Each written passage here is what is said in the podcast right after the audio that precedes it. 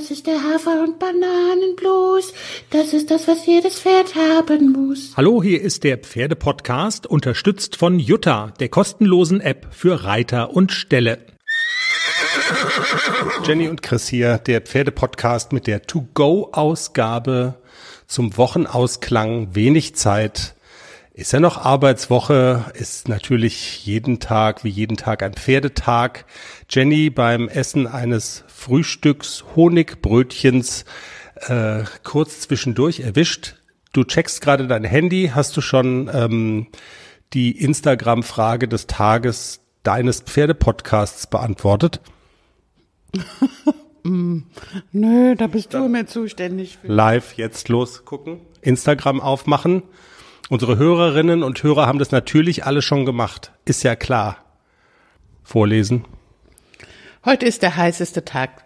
Upp. Scheiße. Heute ist der heißeste Tag des Jahres. Was bedeutet das für dein Pferd? Wie reagiert es?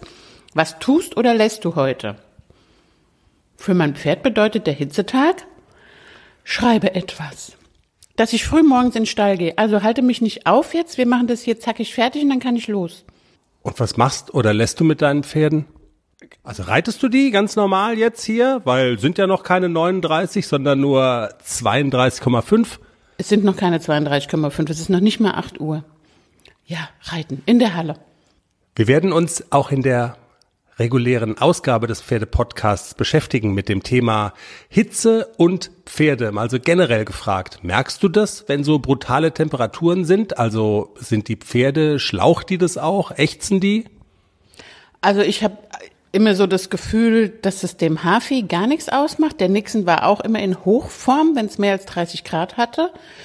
Und AC ist genauso. Bei Klecks kann ich das noch nicht so sagen. Das ist der erste heiße Tag, den ich mit ihm habe. Also deswegen, aber klar, die schwitzen natürlich schneller. Ich würde auch jetzt keine zwei Stunden auf dem Pferd sitzen. Also maximal 20 Minuten, bisschen locker arbeiten und fertig. Was macht die Hitze mit euch und euren Pferden? Wir sind gespannt auf eure Kommentare und Anmerkungen via Instagram und in der Folge am Montag sprechen wir dann auch darüber, wie man sich Abkühlung verschaffen kann. Planschen und Schwimmen mit Pferden.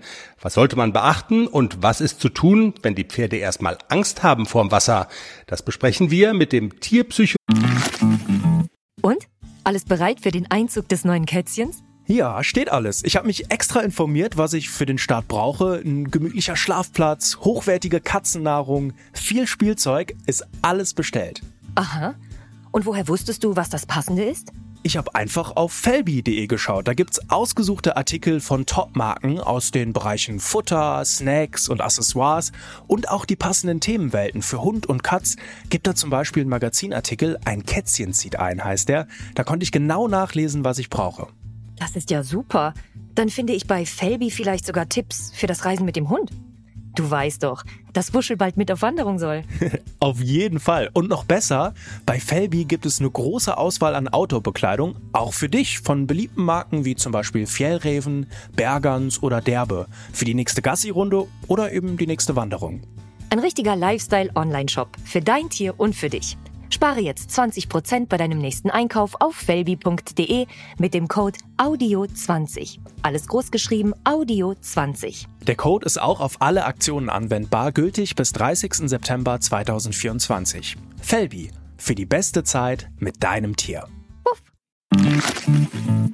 Stefan Valentin aus dem Saarland.